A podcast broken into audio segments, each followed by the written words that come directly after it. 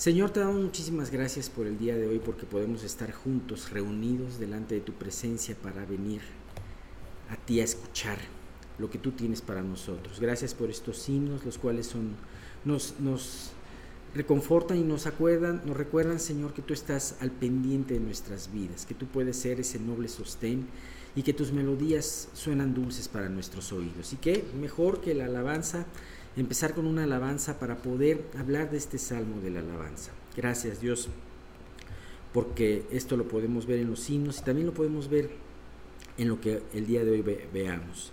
Te queremos pedir que tú guíes la reunión, que tú guíes los dos mensajes que se darán, tanto de lo de este salmo como también el, mensaje de, la santidad. Te quiero pedir que podamos salir todos con un espíritu nutrido, Señor, habiendo eh, pues aprendido el día de hoy lo que tú tienes. Gracias, te queremos pedir por los que no pudieron venir, te queremos pedir que ellos puedan escuchar también esto y que Dios los que ahora están eh, conectados remotamente, Señor, también no tengan ninguna interrupción. Todo esto te lo pedimos en el nombre de tu Hijo Jesús. Amén. Se oye bien atrás, ¿verdad? Ok, perfecto. Entonces estábamos viendo la última sección de este salmo, acuérdense que es un salmo de alabanza que nos pone a alabar las obras de Dios buscados de aquellos que las quieren, ¿no? Entonces la primera, la segunda parte habíamos puesto este, el salmo, eh, la segunda parte de las obras de Dios, habíamos hablado primero de esa alabanza, después de las obras de Dios. Y por último vamos a hablar de la palabra, bueno, ya vamos a hablar de la palabra de Dios, habíamos hablado de la palabra de Dios. Bien, eh, empezamos con algo muy importante, de hecho habíamos visto la vez pasada que era como parte del, del mismo versículo. En el versículo 7 del Salmo 111 decíamos, las obras de tus, de tus manos son verdad y juicio. Fieles son todos sus mandamientos. Y al hablar de fieles son todos sus mandamientos, estamos haciendo como que una unión con esta última parte del Salmo, en donde dice estos mandamientos afirmados eternamente y para siempre, hechos en verdad y en rectitud. Y entonces en estos dos versículos estábamos hablando de que estos salmos, estos eh, mandamientos son afirmados, que podemos tener esa certeza esa ancla del corazón de que los, las promesas de Dios, los mandamientos de Dios, ahí van a estar, que se puede mover toda la creación y ahí seguirán estos mandamientos de Dios. Eso es algo muy importante. Y hechos, ¿cómo están? Pues están además cimentados en verdad y en rectitud, entonces son completamente fieles, fieles. Y esto nos da cabida, empezamos a ver esto, precisamente en el versículo 9. Dice, redención ha enviado a su pueblo, para siempre ha ordenado su pacto, santo y temible es su nombre.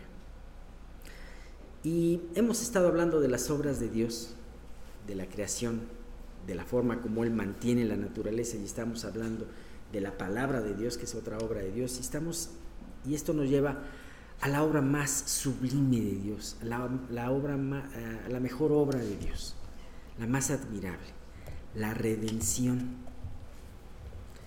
Eh, es increíble que con mil años de anticipación, bueno, de hecho, desde antes, la redención fue anunciada a Adán y a Eva. Exactamente, en el principio, a los dos primeros humanos se les habló de la redención. La redención era algo que Dios tenía preparado desde antes de los tiempos. Y es impresionante ver cómo, aun aunque el hombre falle, aun aunque nosotros podamos tener situaciones en donde nos equivoquemos, consciente o inconscientemente, Dios tiene siempre una respuesta. Entonces, es algo muy hermoso ver acerca de esta redención. ¿Qué es redención? Redención es una liberación y específicamente se utilizaba en el concepto bíblico es una redención de un esclavo. Ahora, bueno, dicen por ahí que no hay esclavitud en el mundo, pero yo creo que ahora hay más esclavitud que en otros tiempos. Pero es impresionante ver cómo en esa esclavitud que era más abierta, en donde había mercados de esclavos, en donde se compraba un esclavo y era de por vida, cómo había esa figura del redentor. Aquel hombre, aquel benefactor que compraba un esclavo que sabía que estaba en un lugar en donde era maltratado, digamos, para poder después regalarle su libertad, liberarlo. ¿Saben qué es cuál, quién es una imagen? Eh, bueno, desde luego, a Jesús. Pero Dios nos dio una imagen muy hermosa de esta redención también a través del libro de Oseas, en la relación de Oseas y su esposa. Y cómo su esposa fue infiel, la esposa de Oseas fue, fue infiel, cómo se le... y se fue con otro hombre y finalmente su vida descarriada la llevó a ser esclava, a estar esclavizada. Y finalmente Oseas dio el pago. Y esto es una imagen que nos precede a, lo que exactamente hizo Jesús a través de esta redención. Esta redención que, que, que, bueno, supuso muchos, muchos eventos como la venida de Jesús, su caminar aquí en la tierra y los dos eventos culminantes, su muerte y su resurrección. Eh, nosotros nos podemos maravillar por la creación y vemos una obra maravillosa de Dios a través de las cosas hechas. Sin embargo, una obra mejor, más prodigiosa, es precisamente la redención, su muerte y su resurrección. Muertos por, muerto por nuestros pecados y resucitado para que tengamos vida con Él. La resurrección fue, la, la redención es la que da el sentido a todas las cosas. No hubiera podido haber una creación si no existiera la redención. Dios no hubiera tomado la decisión de crear al hombre si el hombre se hubiera perdido para siempre. ¿Para qué crea algo que se va a perder para siempre? Tiene que haber esa llave de la redención para saber, para darle esta esperanza. Muchos se van a perder, sí, pero es impresionante que por causa de los escogidos todo esto ha sido hecho. La redención nos muestra el gran amor de Dios, el gran amor de Dios. Si la creación nos muestra el amor de Dios, si su palabra nos muestra el amor de Dios, pues específicamente la, redención, eh, eh, por así decirlo, explota en amor. Y bien, pues para siempre ha ordenado su pacto Dios tiene un pacto, tiene un pacto con su pueblo. De hecho, el primer pacto que hizo fue un pacto basado en la ley. E, e, los judíos, los israelitas tenían que obedecer su ley. Y él, ellos, porque eran su pueblo, él los iba a acoger como su pueblo. Tenemos un pacto hecho por Jesús, que es el segundo pacto y que reemplaza al primer pacto porque es mucho mejor, creado en mejores principios, en mejores, en, mejores bases. Porque es un pacto que no depende del cumplimiento del hombre, no depende de las ganas que le eche el hombre para cumplir una ley, sino es un pacto basado en el poder de Dios y en el amor de Dios para con nosotros. Y, y bien, para siempre ha ordenado su pacto todas las promesas que podemos ver referente a este pacto, de lo que somos en Cristo nosotros, de las promesas que tiene para nosotros acerca de la vida eterna, de la misma vida aquí al servirle. Todas esas cosas Él las ha ordenado. Y muchas veces lo que tenemos que hacer en los tiempos, y sobre todo en los tiempos de prueba, es recordar que hay un pacto en los tiempos de tentación, recordar que hay un pacto, ¿sabes? Tú no puedes tomar la decisión, ni tú ni yo podemos tomar la decisión que querramos, porque ya son, fuimos comprados por precio y tenemos que acordarnos que hay un pacto. Y esta última parte del versículo 9, santo y temible es su nombre. Vamos a hablar un poco de la, del temor de Dios, un poquito nada más, porque curiosamente como el versículo 10 nos habla de un, de un este, eh, una conclusión que ya todos nosotros, una frase que ya nosotros conocemos perfectamente. Pero dice, santo y temible es su nombre. Bueno, no quisiera mucho abundar en la palabra santo, porque pues si no, o sea, Miguel va a hablar, está hablando de todo, de, lo que sí implica la santidad de Dios. Eh, la pureza de Dios, el hecho de que no transige con el pecado, en fin, todo lo que podemos hacer. Eh, ¿Quieres darte una empapadita de lo que es la santidad de Dios? Ve Levítico. Sí, es el libro que a veces nos cuesta trabajo pasar por ese libro. Sin embargo, tenemos a pasar por él, no, no debemos desaprovechar el aprender de la santidad de Dios y hay un punto muy interesante. Hay pocas historias que se relatan en el libro de Levítico, pero de alguna manera esas tienen que ver con la santidad. Por ejemplo, se relata la, triste historia de Nadab y Abiú, de los hijos mayores de Moisés, de, perdón, de Aarón. Y en esa historia, ¿por qué ellos fueron muertos? Porque menospreciaron las cosas santas todo lo que venía explicándose de los, primeramente, de los sacrificios y después de todo el ceremonial sacerdote, hablaba de la santidad de Dios. Y es impresionante. Ahora, eh, santo. Y al ver todas estas anécdotas, por ejemplo, hay otra anécdota de aquel lapidador del, del, del este, del día de reposo, que también me parece que está en Levítico.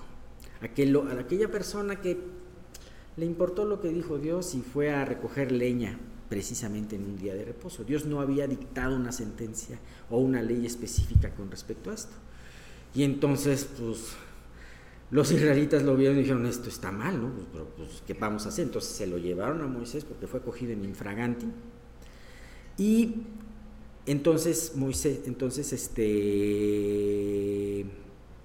entonces Dios dijo, indefectiblemente muera el violador del día de reposo. ¿Sabes? Ese campamento, ese lugar, ese pueblo que estaba formando Dios, estaba en la presencia de Dios, era santo. Dios quería que fuera santo. Y aquí la santidad y el temor van muy de la mano, porque ellos tenían que tener ese temor de que no estaban solos, sino estaban delante de la presencia de un ser santo. Y muchas veces podemos nosotros preguntarnos, a ver, veíamos la semana pasada, Miguel lo comentaba en el estudio, a ver, cuando ¿Qué pensamientos tienes? ¿Te has descubierto los pensamientos que tienes? Ahora, si tú sabes y estás consciente que estás en la presencia de Dios, caminas en la presencia de Dios, ¿tendrías esos pensamientos? ¿O qué? Cuando tú aceptas y aceptas y le dices bienvenido al pecado y bienvenido a esos pensamientos, le estás diciendo y estás rechazando a Jesús. Entonces, cómo eres, cómo, qué, tanto es, qué tanto es tu temor y, y qué tanto estás consciente de la santidad de la presencia que está contigo. Yo creo que somos muy poco conscientes y, verdaderamente es importante pedirle al Señor que nos haga conscientes de esto, para tener ese temor. Ahora, un temor es sano. Acuérdense que el temor también fue parte fue algo que Dios puso en nuestras vidas. El temor nos lleva a tener una prudencia, ¿no? Cuando si tú sabes que te encuentras a, un cuate, a una persona que es muy peleonero, okay, entonces tú te conduces con cierto temor, con cierto callo para no, no enfrascarte en una discusión, ¿no? Eh, cuando tú sabes que hay un camino mojado y sinuoso, le bajas un poquito a la, a la velocidad en el coche entonces te vas con, más tranquilidad, te importa más llegar a tener emociones fuertes, ¿no? Así de la misma manera es el temor es sano, como el dolor. Tú te acercas tu mano a, una cosa este, eh, caliente. Ajá. La otra vez fui a, un restaurante y me sirvieron, está, está caliente el plato, entonces yo casi, casi tienes cuidado con esto. Y entonces de una manera ese dolor te sirve como una protección. El temor también. Y este temor es sano y además es una gran bendición. Santo y temible es su nombre. Ahora está hablando de su nombre también. Fíjate. Si el nombre es temible, temible ¿qué no será Dios? Si el nombre es santo, ¿qué no será de Dios mismo? Es impresionante, pero eh, los judíos de la antigüedad no pronunciaban la palabra Jehová, preferían decirla Adonai porque sabían el peso que tenía el nombre de su Dios. Hoy por hoy usamos nombres a, diestra y a siniestra y muchas veces le ponemos a nuestros hijos nombres porque suenan bonito. Pero en aquel entonces, aunque no sonaran bonitos algunos nombres, tenían un significado. Digo, para nosotros no suenan bonitos, a lo mejor para un griego le sonaba muy bonito el nombre, ¿no? Este, pero, pero ahora, pero para ellos era muy importante ese significado del nombre. Pues bien, santo y temible es el nombre de Dios. ¿Y cuántas veces podemos nosotros caer en menospreciar su nombre? Diosito. Ay, es que Diosito. Si tú piensas que es Diosito, pues entonces ahora te explicarás por qué no contesta tus oraciones, porque piensas en un Dios chiquito, ¿no? Bueno, más bien es Jehová de los ejércitos. Acuérdense lo que vimos la vez pasada en el, estudio, cuando Melquisedec se le acerca a, a Abraham y realmente lo bendijo Melquisedec, pero también lo bendijo a través de su forma de referirse a Dios. Y le dijo, Abraham, siervo del Dios Altísimo. ¿Se acuerdan que habíamos visto que en ese capítulo de Génesis y esa sentencia que dijo, que dijo Melquisedec era la primera vez en la Biblia que se le decía Dios Altísimo? Es que interesante. Altísimo. ¿Cómo le vas a decir, Diosito, al Altísimo? Imagínate, ¿no? Ahora, eh, y fue algo que, seguramente impactó a Abraham porque, porque después que habló con el rey de, Sodoma le eh, y el rey de Sodoma le dijo, pues puedes llevarte lo que quieras, le dije, he jurado, y le dijo Abraham, al Dios altísimo. Y bien, pues tan importante y tan agradable es este temor de Dios que podemos terminar con esta conclusión. El principio de la sabiduría es el temor a Jehová, de Jehová. Esto es algo que conocemos porque lo dice el libro de Job, porque lo dice en, reiteradas ocasiones el libro de Proverbios.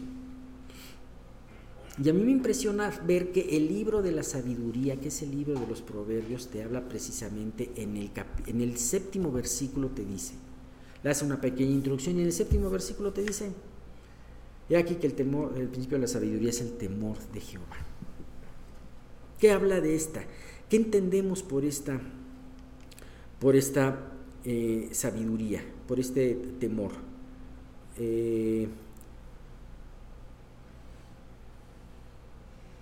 es un temor reverente.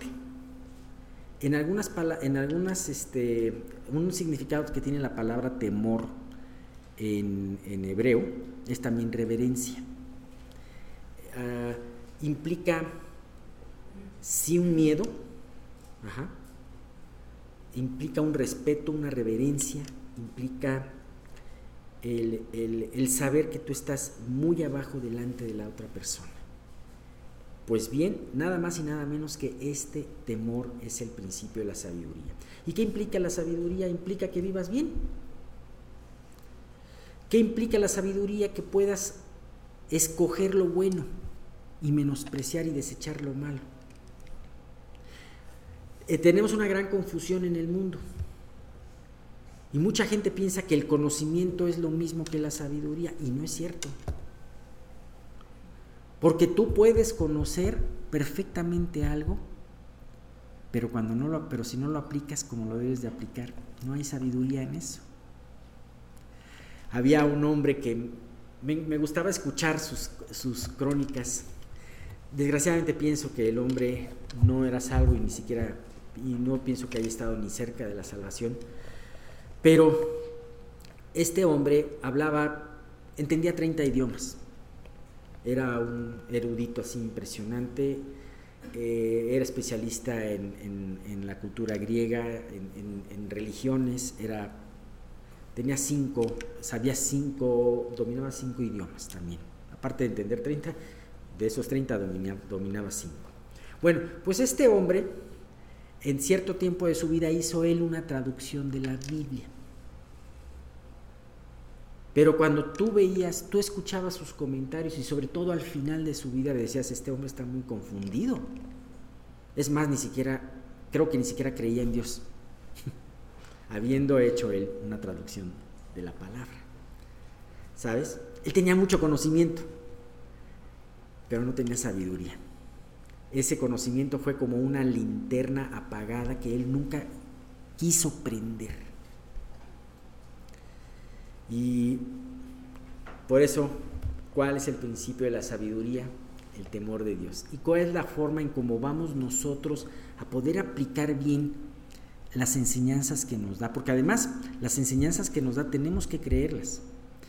Y no solamente creerlas, sino saber que no solamente que son lo mejor para nosotros y que además no hay de otra, porque si hacemos lo contrario, vamos a fallar. Entonces, en cierta manera, esa reverencia natural a Dios nos va a dar también la obediencia que tanto necesitamos. Necesitamos obedecer. La palabra obedecer es una palabra que, hoy por hoy este, eh, da escalofrío a muchos, ¿no? Sobre todo en este mundo que dice, no, no, es que tú tienes que ser tú mismo. Tú tienes... Pero es algo tan valioso. Y bien, pues, ese es, dice, el principio de la sabiduría es el temor a Jehová. Buen entendimiento tienen todos los que practican sus mandamientos. Qué hermoso versículo. Buen entendimiento. ¿Sabes? ¿Cuál es el entendimiento? Hablamos, estaba, estábamos hablando Miguel y yo precisamente de dos tipos. Hay una inteligencia natural y hay, una, y hay la inteligencia espiritual. Y la inteligencia natural, o sea, bueno, la inteligencia natural se mide pues con exámenes, ¿no? Cuánto tienes de IQ, ¿no? Pero eh, pero esa inteligencia natural nunca te va a, este, a, alejar de la necedad, al contrario, muchas veces te mete más en la necedad. Pero es ese entendimiento o esa inteligencia la que te va a llevar a saber que practicar los mandamientos de Dios es lo mejor que puedes hacer. ¿Sabes? Lo impresionante es que el que entiende esto, no practica los mandamientos por obligación, sino por entendimiento, por ese entendimiento espiritual del que estamos hablando. Y bien, pues en base a eso empezamos con una alabanza este salmo, lo terminamos con otra alabanza. Su loor permanece para siempre.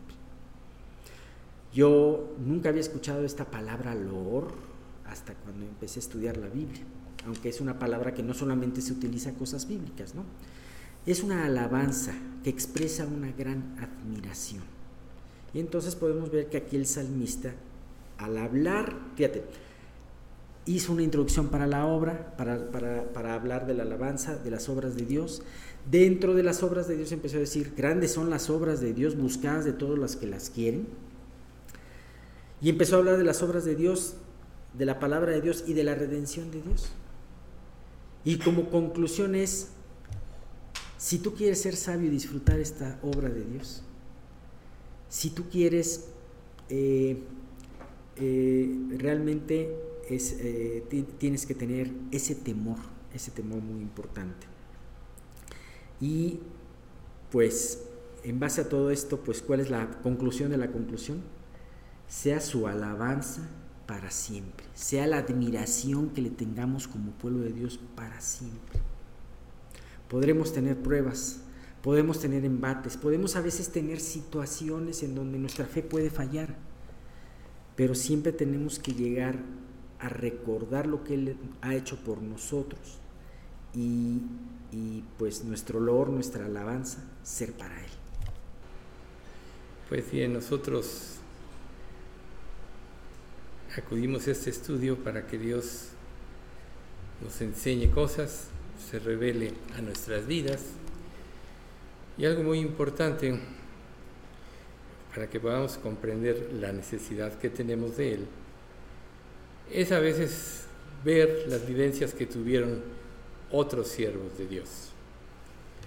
El caso de Isaías ya hemos visto que él pertenecía a la nobleza, que él se rodeaba pues de gente bien adinerada, a diferencia de todos los demás profetas. Sin embargo, él tuvo un encuentro con Dios. Y de ese encuentro con Dios cambió su vida. Y así nosotros en nuestra vida realmente no vamos a cambiar si verdaderamente no tenemos un encuentro con Dios. Y, para poder entender mejor, pues precisamente por eso vamos nosotros a, a continuar con la historia de este, de este hombre y el llamado. Pero antes me gustaría referir el llamado de, ¿cómo fue el, amado, el llamado del apóstol Pablo? Recordemos que Pablo perseguía a la iglesia en su suelo equivocado por Dios, él quiso destruir el cristianismo y tenía, consiguió cartas de, los, de las autoridades judías para perseguir no nada más en Jerusalén, sino en otros muchos lugares. Y yendo hacia Damasco fue que Dios se le apareció. O sea, Pablo tenía sus convicciones, tenía su punto de vista, tenía su propia manera de pensar, hasta que Dios se le apareció. Y nosotros tenemos que entender esa misma situación. Recuerden, seguido lo repetimos, pero vale la pena enfatizarlo, cada uno cree que su criterio es el mejor, cada uno cree que su punto de vista es el bueno, cada uno cree que su perspectiva de la vida y de las cosas es, el correcto. Y muchas veces nos ponemos a competir o cuando tenemos oportunidad de intercambiar ideas con otras personas, viene de nosotros como en parte un menosprecio, siempre surgido de pensar que nosotros tenemos la razón y el otro no. Pero ¿quién tiene la razón? Cuando Jesús se presentó ante Pilato, una vez que lo habían apresado después del juicio injusto que le hicieron, y él, le dijo a Pilato, yo vengo en pos de la verdad. ¿Y cuál es la verdad? Y se dio la vuelta. Dijo, ¿cuál, ¿cuál es la verdad? ¿Cuál es tu verdad? Yo tengo mi verdad. Y nosotros como creyentes o anhelando querer servir a Dios, cuando vayamos a la Biblia tenemos que pensar precisamente eso. Creemos que poseemos la verdad.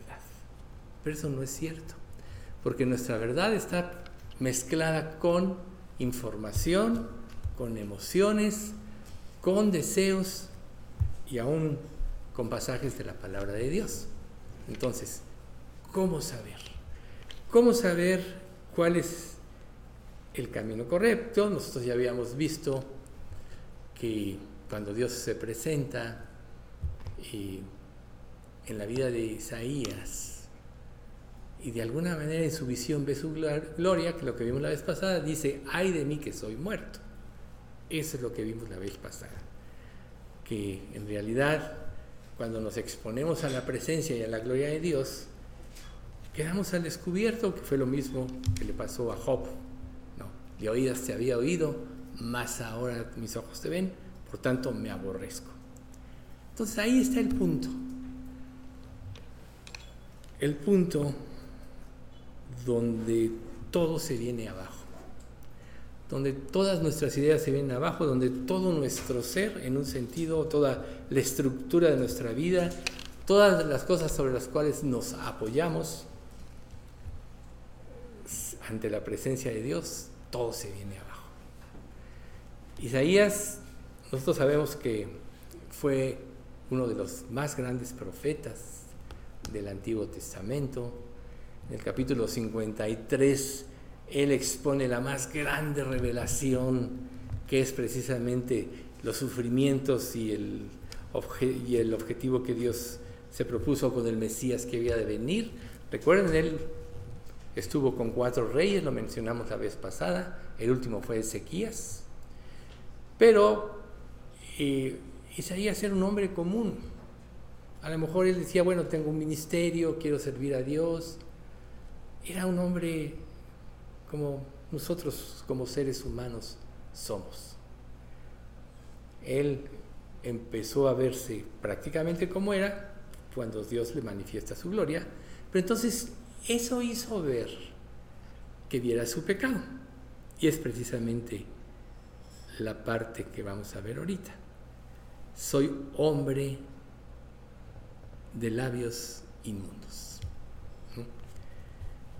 Tú piensas que estás bien, tú piensas que tu manera de pensar es la correcta, tú piensas de acuerdo a tu propia visión que tu vida cristiana es la correcta, que tú tienes la razón, que tu perspectiva es la mejor y en función de eso puedes juzgar si otro creyente está más entregado o menos entregado, que por cierto, nosotros tendemos a menospreciar a los demás. Recuerden que Pablo refiere que él dice que ninguno tenga más alto concepto de sí que el que debe de tener. Y que aunque tú fueras o te sintieras superior, realmente quien sabe todas las cosas y el que juzga es el Señor. Por tanto, ahí empieza el, el primer principio importante. No tengas más alto concepto de ti que el que debes de tener porque ante la presencia de Dios no eres absolutamente nada. Si Dios ya te llamó, si tú ya eres salvo, no fue por nada bueno que tú hubieras hecho, no fue por tu inteligencia, sino fue por la misericordia de Dios y por el llamado de Dios. Si tú estás escuchando hoy estas palabras, no, no creas que tú vas a entenderlas si Dios no te las hace entender. Por eso nosotros oramos porque el Dios guíe el estudio a través de su Espíritu Santo. Pero la verdad, la verdad no nada más debemos orar por eso, sino porque el Espíritu Santo actúe en nuestras mentes y en nuestros corazones para que realmente podamos aprender lo que Dios nos quiere decir. En realidad nuestra vida, y como lo vio Isaías cuando dijo soy hombre inmundo de labios, es los hábitos que nosotros tenemos en la vida. Muchas veces nosotros perdemos el discernimiento por permitir ciertas cosas que se mezclan en nuestra mente y nos impiden la pureza. Recuerden que los ojos de Dios todo lo escudriñan y que nadie puede soportar, como estamos viendo con Isaías, en un sentido la, mirada escrutadora de Dios. Por eso es tan importante vernos a la luz de lo que Dios dice en su palabra. Por tanto, cuando Isaías ve el inicio de esta gloria, se da cuenta de lo muy pecador que era. ¿sí? Ahora, hábitos impuros, pensamientos impuros, una boca sucia. A veces nosotros hablamos lo que no quisiéramos hablar, decimos lo que no quisiéramos decir o no lo pensamos, nos llenamos de emociones, nos llenamos de ira y luego nos arrepentimos porque dijimos lo que no teníamos que haber dicho. Recuerden lo que le dice Job a sus compañeros, ojalá callaras por completo y esto te fuera por sabiduría. Isaías vio eso y se enfocó precisamente en él, en sus labios. Recuerden, Jesús mismo dijo que de la abundancia del corazón habla la boca. Y lo que nosotros decimos solo refleja lo que hay dentro de nuestro corazón.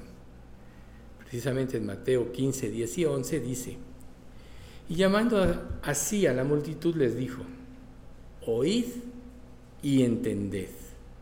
No lo que entra en la boca contamina al hombre, mas lo que sale de la boca, esto contamina al hombre. Lo que sale de la boca. Si Dios, si Jesús lo dijo, entonces tiene mayor sentido lo que Job dijo. Ojalá callaras por completo. Porque la verdad, cuando nosotros hablamos, tratamos de imponer nuestra manera de pensar, tratamos de hacer que la gente entienda lo que nosotros pensamos o somos. Pero les digo una cosa, va a ser muy difícil. Si ustedes analizan un poco las pláticas o su, mismo pensar, si están intercambiando ideas, o sea, en una reunión, ustedes quieren decir lo que ustedes piensan. Y muchas veces no oyen lo que el otro está diciendo, porque ustedes ya quieren decir lo que ustedes piensan y quieren que otros oigan su criterio. Y no se ponen a pensar que en realidad todos piensan igual. Por tanto, en ese tipo de intercambios de palabras, nadie se lleva nada. Si cada uno quiere ser con lo que dice, y obviamente cuando queremos sentirnos superiores a, a los demás, le aumentamos el sentido a lo que decimos, exageramos las situaciones y nos salimos de la realidad y estamos pecando porque de alguna manera estamos diciendo mentiras. Tan importante es esta situación de la boca que el apóstol Santiago dedicó precisamente un, buen cúmulo de versículos del 6 al 12 del capítulo 3 hablando de la lengua, que sería bueno referirlo. Y la lengua es un fuego, un mundo de maldad. La lengua está puesta entre nuestros miembros y contamina todo el cuerpo e inflama la rueda de la creación. Y ella misma es inflamada por el infierno. Porque toda naturaleza de bestias y de aves y de serpientes y de seres del mar se doma y ha sido domada por la naturaleza humana. Pero ningún hombre puede domar la lengua, que es un mal que no puede ser refrenado, llena de veneno mortal. Con ella bendecimos al Dios y Padre y con ella maldecimos a los hombres que están hechos a la semejanza de Dios. De una misma boca proceden bendición y maldición. Hermanos míos, esto no debe ser así, dijo Santiago. ¿Acaso alguna fuente hecha por la misma abertura agua dulce y amarga? Hermanos míos, ¿Puede acaso la higuera producir aceitunas o la vid higos? Así también ninguna fuente puede dar agua salada y dulce. Entonces nosotros tenemos que empezar a medir lo que somos por lo que, por lo que decimos. Cuando la escritura, que sí es muy fuerte, ojalá cayeras por completo, cuando Job le dice a sus compañeros esto, y nosotros lo, oímos, oye, pero ¿cómo no voy a hablar? ¿Que Dios acaso no me dio una boca para hablar? No, lo que pasa es que una vez que empiezas a hablar, la lengua no se puede refrenar. Empiezas a decir, a decir, a, decir. Pero algo muy importante, cuando Isaías ve la gloria de Dios, comprende o comienza a comprender esto. Estaba reconociendo que el problema estaba en él. Estaba reconociendo el dilema en que toda su nación y él mismo estaba infectada por el pecado. ¿Acaso no es cierto que el pecado es como un mal que se contamina más que todo? Claro que sí. Cede tantito a tus convicciones y vas a ver cómo va cediendo más y más y más y más. Recuerden, la espiral descendente. Nunca se les olvide. Igual pasa cuando una persona empieza a hablar. Empieza en una espiral descendente y no hay quien lo pueda frenar más que Dios y su Espíritu Santo. Entonces Isaías reconoce de dónde proviene el mal. Luego reconoce, como si continúa este versículo, yo vivo en medio de gente de labios inmundos. Soy yo y es mi nación. Todos estamos en este momento viviendo de una forma radical en el pecado. Nos hemos ido al extremo. El pecado nos ha invadido y estamos prácticamente en la ruina. Si no, cuando leemos el Antiguo Testamento, vemos, hubo momentos gloriosos para el pueblo de Israel. Hubo momentos de grandes victorias, hubo grandes disposiciones de corazón. Pero ¿qué pasó luego con esta nación? Cuando inicia la iglesia, la iglesia era uno en Cristo.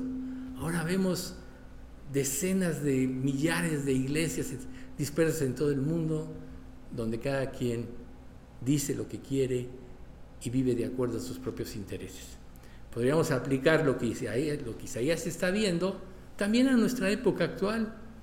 Estamos en medio de una sociedad llena de labios inmundos, pero lo peor de todo, que la iglesia que es la luz se ha contaminado por el pecado.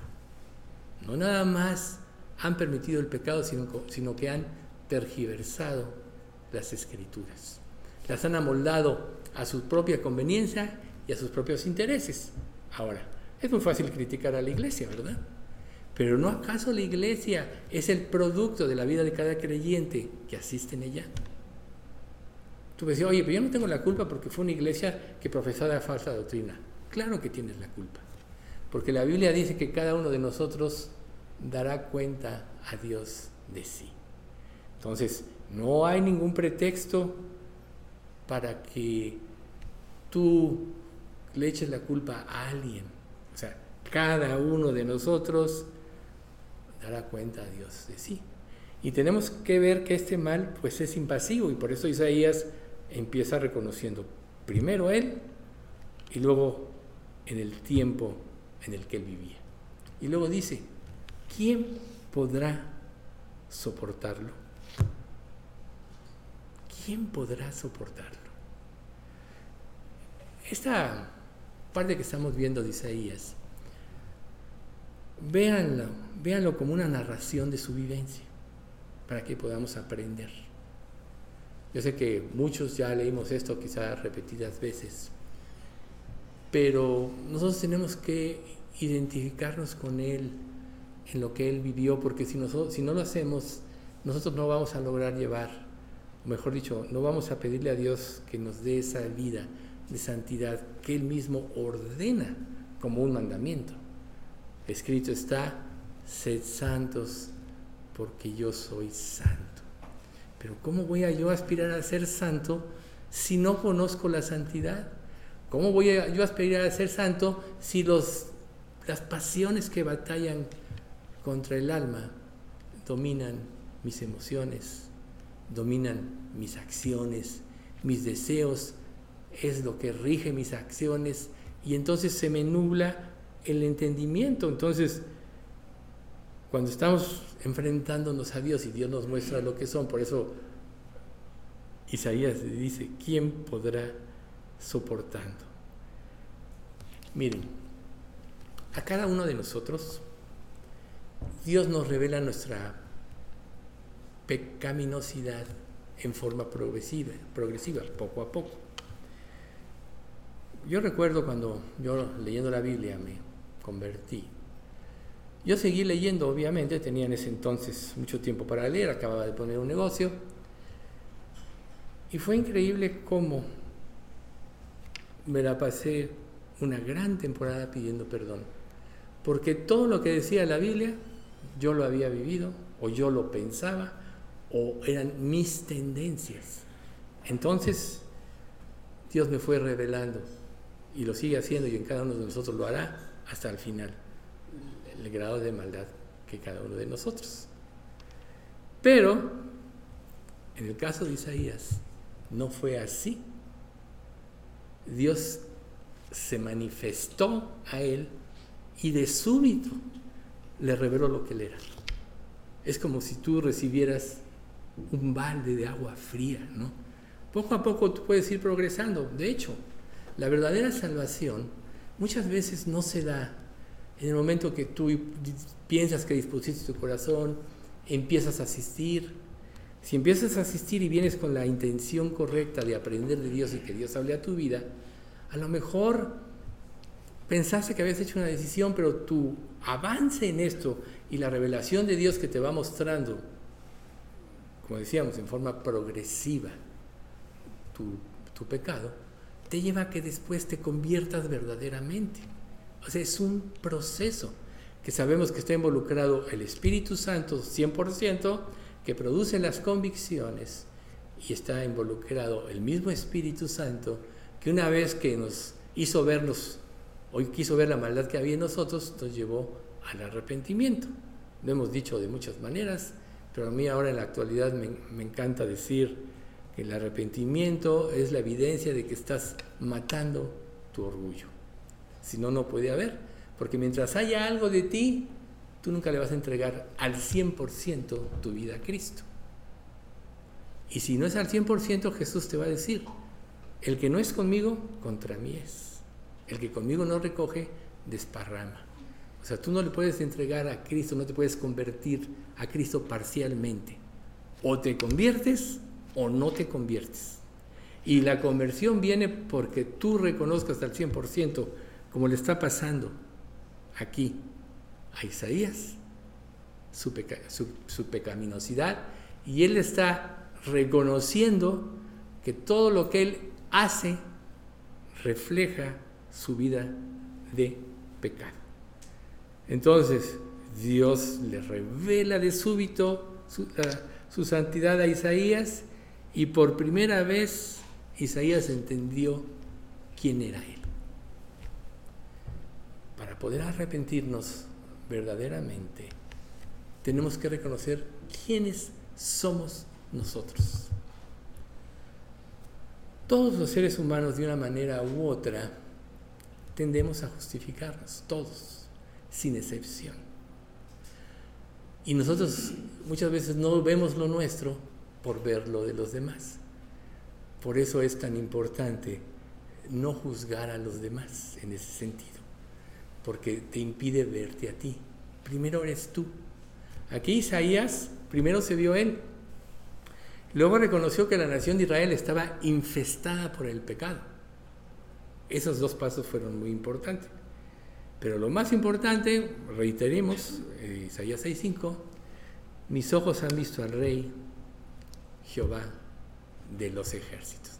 Ahí no hay ya nada, eres tú y Dios. Y así va a ser el día del juicio. No va, a no va a haber pretextos, no vas a poder decir fulanito tuvo la culpa. No, tú eres responsable de tu vida, tú eres responsable de tus acciones, tú eres responsable de tus decisiones. La vez pasada nosotros habíamos visto, en forma breve pero suficiente como para entender, eh, cómo era la vestimenta de los serafines dice que con las dos alas cubrían, cubrían su rostro, luego sus pies y su cuerpo, porque estaban en presencia de la santidad de Dios. Y habíamos dicho que a diferencia del ser humano, que era de la tierra, pues ellos fueron creados por Dios, eran, son seres celestiales, pero aún así ante la presencia de Dios no podían enfrentarse directamente a Dios y por eso. Entonces, Dios le muestra en primer lugar a Isaías cuál era su problema. Su pecado, sus labios. Reconoce que el mundo en que él vive nada va a poder influir en su salvación. Todos pecamos, como dice Pablo. Pero entonces luego viene la limpieza. Esto es un poquito curioso. Dice Isaías 6, 6 y 7. Y, volvió, y voló hacia mí uno de los serafines, teniendo en su mano un carbón encendido, tomado del altar con tenazas. Y untando sobre él mi boca, dijo, He aquí, que esto tocó tus labios y es quitada tu culpa y limpio tu pecado. Fíjate, Dios manda a uno de los serafines tomar del altar un carbón encendido con tenazas. ¿Sí? Imagínense ustedes O sea, ya como se sentía Isaías, no había esperanza para él. O sea, ¿qué esperanza hay? Si tú no te sientes perdido, realmente no te vas a entregar a Dios. Si no te sientes perdido, realmente no vas a cambiar. Si no entiendes que tu vida de pecado te separa de Dios, no vas a querer corregirla. Por eso es tan importante siempre vernos a la luz de la revelación divina, vernos como Dios nos ve, porque si no nos vamos a cambiar. Ponte a pensar, analiza tu vida y repasa en este último tiempo. No vayas más allá de un año.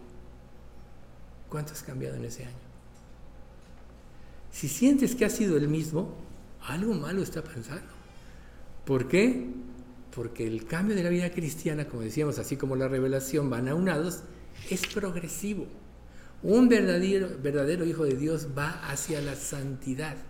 Y cuando Él no está creciendo en, en santidad, algo está pasando y eso que está pasando es que de alguna manera está permitiendo el pecado y el pecado, acuérdense que se esconde. Se esconde porque lo justificamos. Si, tú, si Dios te dice, no hagas esto, y tú realmente lo quieres hacer, entonces vas a decir, no, pues no es tan malo. Dios eres un exagerado, no es para tanto. ¿Qué acaso no me diste una mente? ¿Qué acaso no me diste inteligencia o no me diste la capacidad que yo tome mis decisiones? No, no, no, Dios. Y entonces empiezas a razonar para cumplir tu propósito pecaminoso, tuerces las escrituras y pones en entredicho a Dios. Ahí empieza el pecado. Cuando tú te quieres salir con la tuya, estás poniendo en, en entredicho la sabiduría infinita de Dios, aquel que ser que te creo que es puro y santo, y estás poniéndote sobre él. Imagínense, el gran pecado. Ya no es lo que hiciste, es lo que le estás haciendo a Dios. Si nosotros pensáramos en eso más seguido, créeme que nos refrenaríamos mucho de pecar. Créeme que nos refrenaríamos, nos refrenaríamos mucho de querer hacer nuestra propia voluntad. Pero Isaías, podríamos decir que se arrastraba gimiendo por su vileza. Imagínense cómo se estremeció todo su ser ante la presencia. Si Dios dice, nadie puede ver a Dios y vivir, por tanto, Él siempre se, reveló por medio de visiones y de muchas otras cosas, pero nadie, aunque la Biblia dice, y, y Moisés hablaba cara a cara con Dios, no es que lo estuviera viendo, porque nadie puede ver a Dios y vivir. Exponerse a la santidad de Dios te hace sentirse vil y volvemos a decir, como le pasó a Job.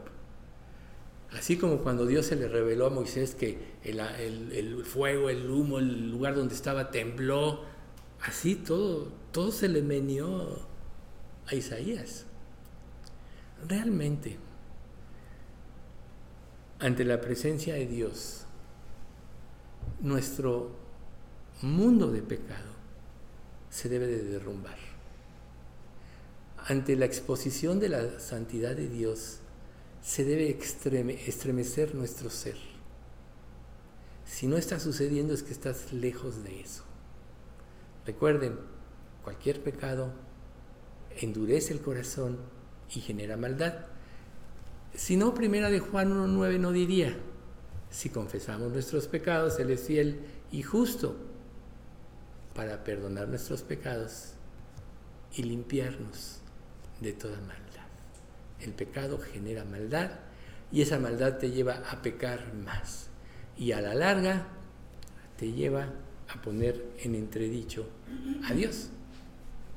Israel pecó porque añadió, a la ley de Dios sus propias normas de justicia. En lugar de concentrarse en la persona de Dios, se concentraron en sus normas. Por eso Jesús los atacó tanto y les decía, hipócritas, sepulcros blanqueados, etc. Ya ven que la vez pasada leímos un poquito de esto. Pero no es solo Israel, eso está para nosotros. ¿Qué tanto estás siguiendo tus propias normas de tu propio cristianismo?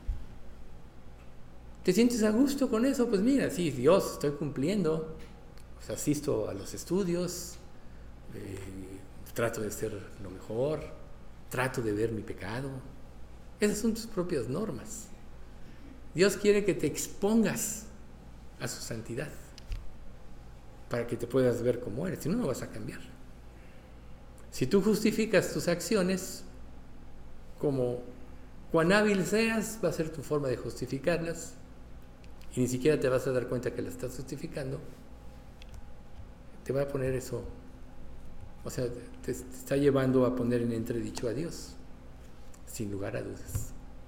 Entonces añades el pecado, o sea, aparte del pecado que cometes, estás añadiendo rebelión y aparte de la rebelión estás por justificarte tú poniendo en entredicho a Dios. Cuando realmente vemos lo que somos, de veras quisiéramos que se cayera sobre nosotros algo y nos sepultara. Recuerden, quien ha leído el libro de Apocalipsis, cuando la humanidad se da cuenta que está siendo juzgada por Dios, dice que las piedras caigan sobre nosotros, se van a esconder en cuevas ante la majestad de Dios, pero eso no hace que quieran cambiar. Por eso muchos de ellos se van a ir al infierno. ¿Quién puede soportar la mirada escrutadora de Dios? Por eso la evitamos.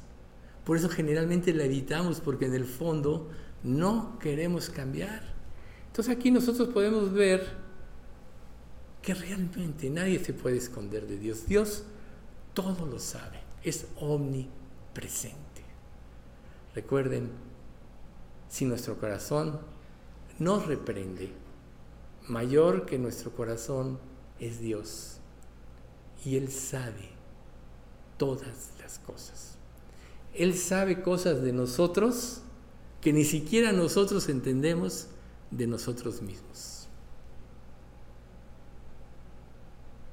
Por lo cual tendríamos, deberíamos tenerle mayor reverencia a Dios. El objetivo de nuestra vida cristiana, ahorita vamos a ver a continuación. Todos pensamos, quiero servir a Cristo. Pero ¿cómo vas a servir a Cristo si estás transmitiendo un falso Cristo? al Cristo que te hiciste a tu idea. No, no, no te atrevas a decir eso, si yo ya soy salvo. ¿Cómo? O sea, siento salvo. Si tu vida no va en aumento respecto a la consagración, algo estás justificando, algo no quieres dejar. A eso se le llama ídolo.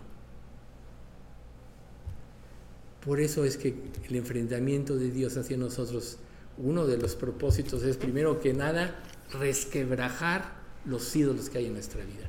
Recuerden que la característica de ídolo es lo que se, antepone a Dios. Y generalmente es nuestra voluntad y nuestra voluntad está gobernada por deseos engañosos, por deseos de autosatisfacción, por deseos de autocomplacencia. Y si tú te quieres vives para complacerte a ti mismo o para que los demás te complazcan, te complazcan, ¿cómo vas a querer complacer a Dios si tú estás pretendiendo tomar el lugar de Dios? ¿Acaso no dice la escritura que por él, para él y por él de él y para él son todas las cosas? Dios merece la gloria en forma total, absoluta.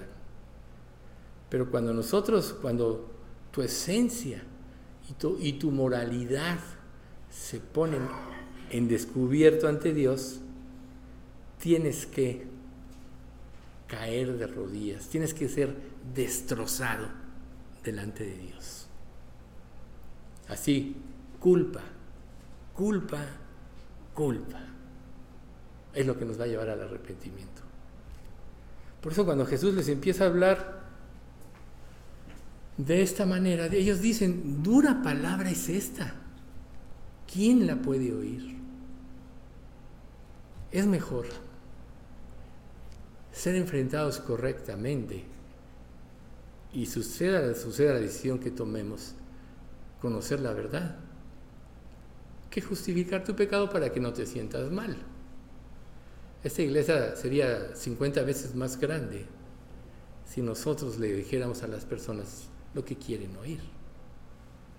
Pero si ni siquiera nosotros muchas veces soportamos el ser expuestos a la santidad a causa de nuestra inmundicia, siendo hombre inmundo de labios, ¿cómo podemos nosotros, cómo podemos nosotros pensar que otros quieran venir si no quieren ni cambiar?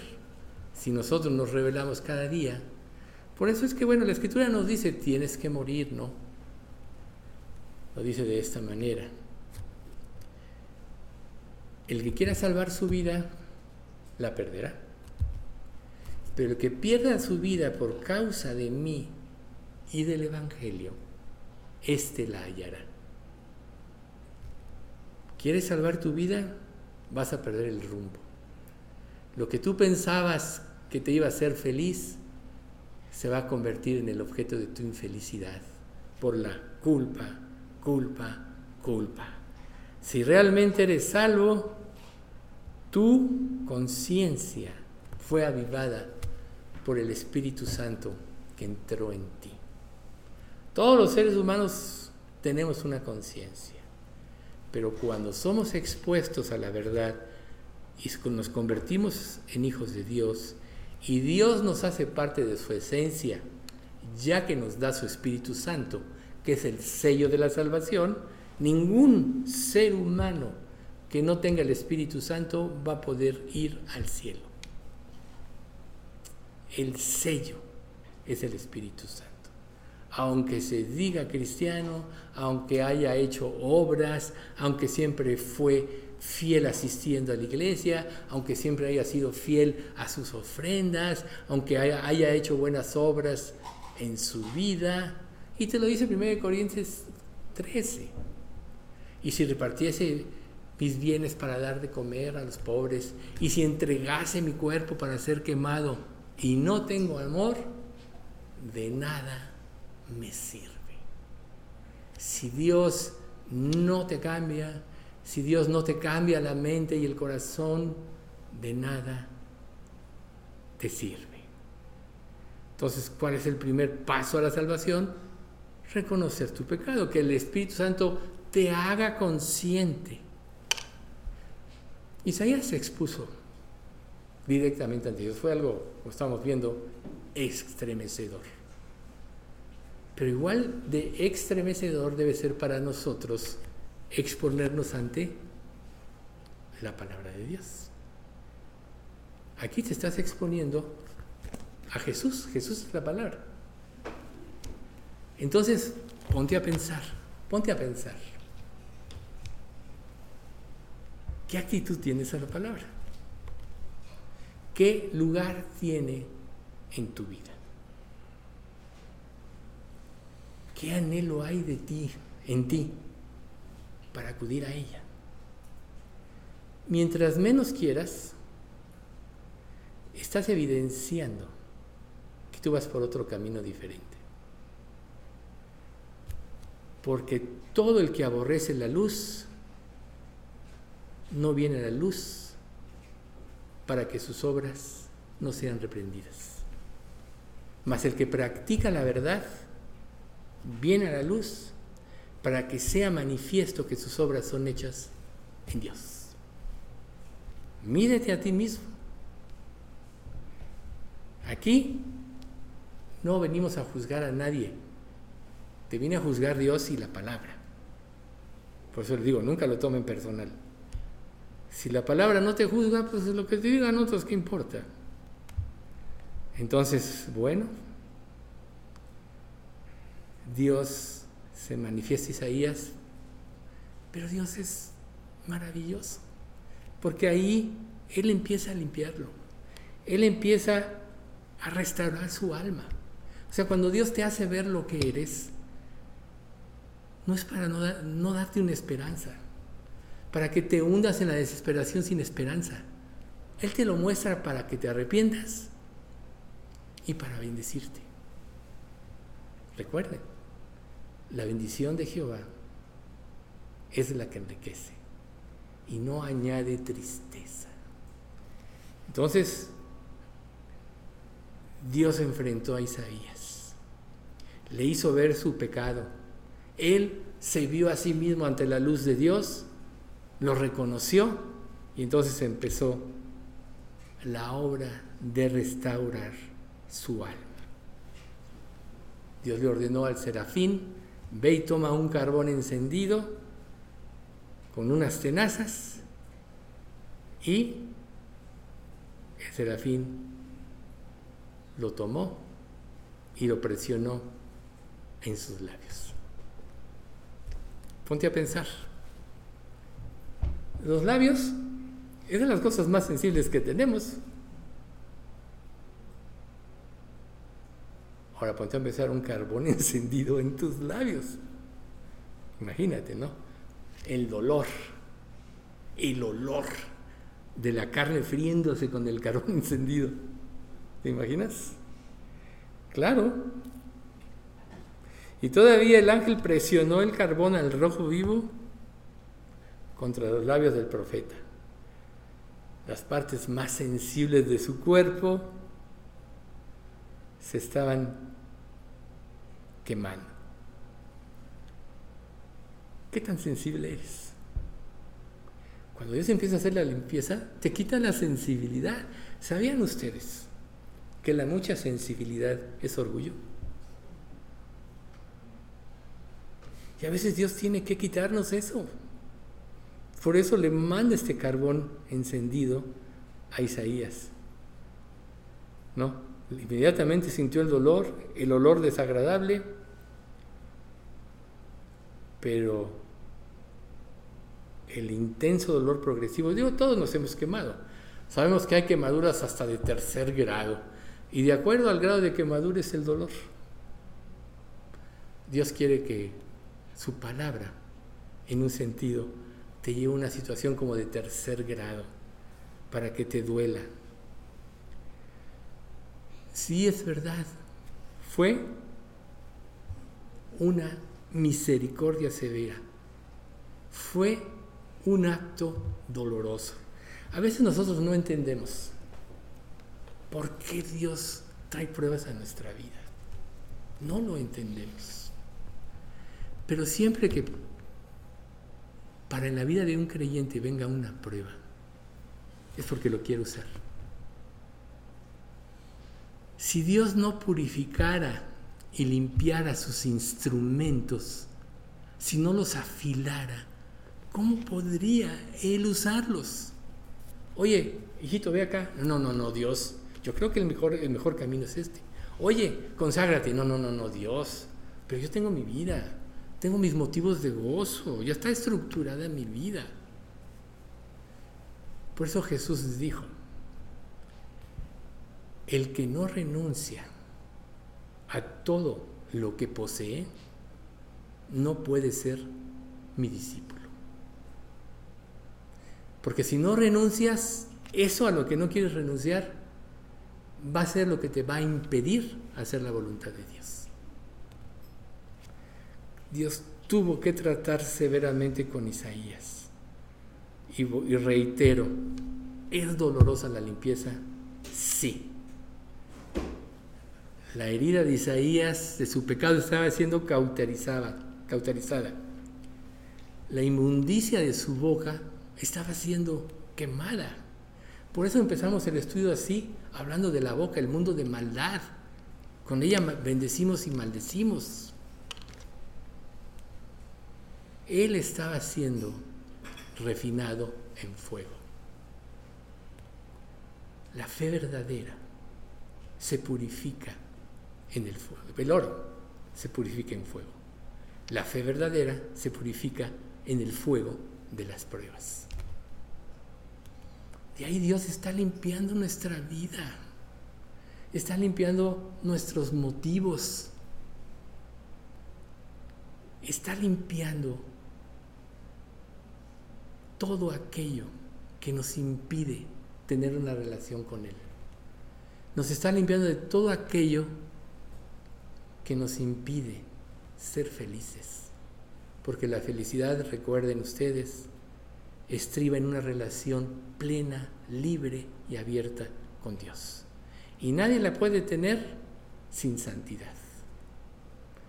Porque se va a oponer el ídolo, el ídolo de tu vida. Pero aquí gracias a Dios que si tú dispones tu corazón, ya no va a depender de ti, sino de su fidelidad, de su misericordia. Por eso es tan importante la confianza. Porque ¿qué nos queda? ¿O acaso nos dice Romanos 5:5? Y la esperanza no avergüenza. Porque el amor de Dios ha sido derramado en nuestros corazones por el Espíritu que nos fue dado. Si eres salvo, ya tienes al Espíritu. Ya el amor de Dios se derramó en ti.